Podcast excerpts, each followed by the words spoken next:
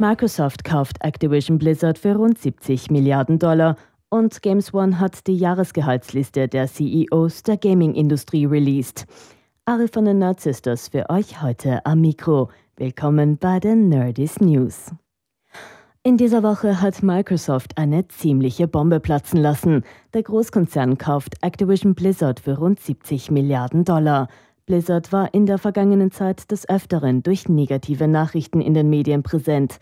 Ich erinnere hier an die News über sexuelle Belästigung, worüber wir Nerd Sisters auch in unserer zehnten Folge gesprochen haben.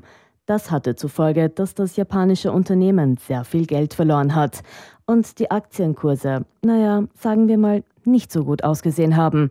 Aber was heißt das jetzt für Microsoft? Wie mächtig wird der Konzern? Was passiert mit dem Game Pass? Wann kommen die Crash Bandicoot-Spiele jetzt für die PlayStation raus? Tja, das sind Fragen, die Microsoft und Activision Blizzard wohl noch zum Klären haben. Die Website Games One hat die Gehaltsliste der CEOs der Gaming-Industrie von 2020 veröffentlicht, inklusive Boni und Aktienoptionen.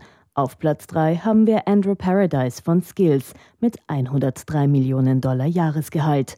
Robert Kotick, CEO von Activision Blizzard, liegt auf dem zweiten Platz mit 155 Millionen Dollar. Und Robert Antokow von Playtika, er verdient mehr als das Doppelte und liegt mit 372 Millionen Dollar auf dem ersten Platz.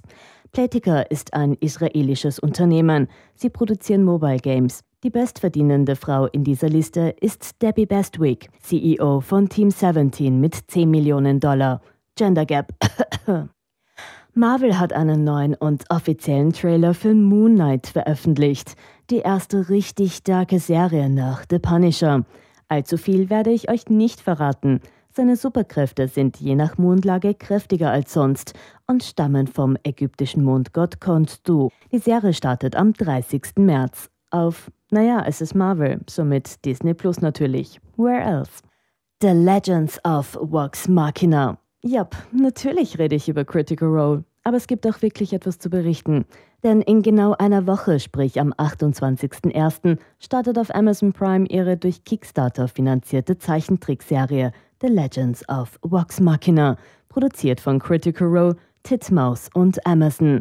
Die Story basiert auf ihrer ersten Dungeons Dragons Kampagne. Dazu haben sie gestern die Liste der restlichen Voice Actors präsentiert. Denn Matt Mercer kann seine NPCs nicht alle selber voicen. Cool wäre es ja schon, aber dafür haben sie sehr große Stimmen ins Boot geholt.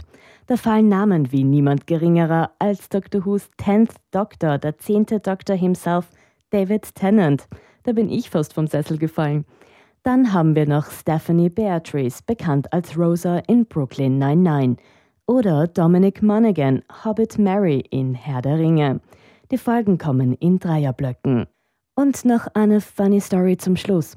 Möchtest du Studio Ghibli helfen? Also um genau zu sein, ihrem Co-Founder und Director Hayao Miyazaki.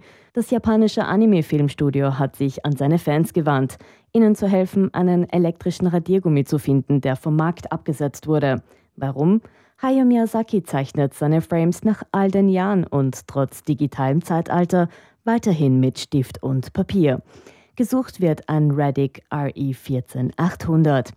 Also, wenn du vielleicht sowas rumliegen hast und nicht verwendest, Hayao Miyazaki würde sich sehr darüber freuen. Das waren die Nerdist News mit Ari Riesner. Schaltet auch nächste Woche wieder ein, dann gibt es noch mehr Nachrichten aus der Nerdwelt. Außerdem gibt es jeden zweiten Montag eine neue Podcast-Folge von uns Nerd Sisters auf der gleichnamigen Website und überall dort, wo es Podcasts gibt. Bis zum nächsten Mal.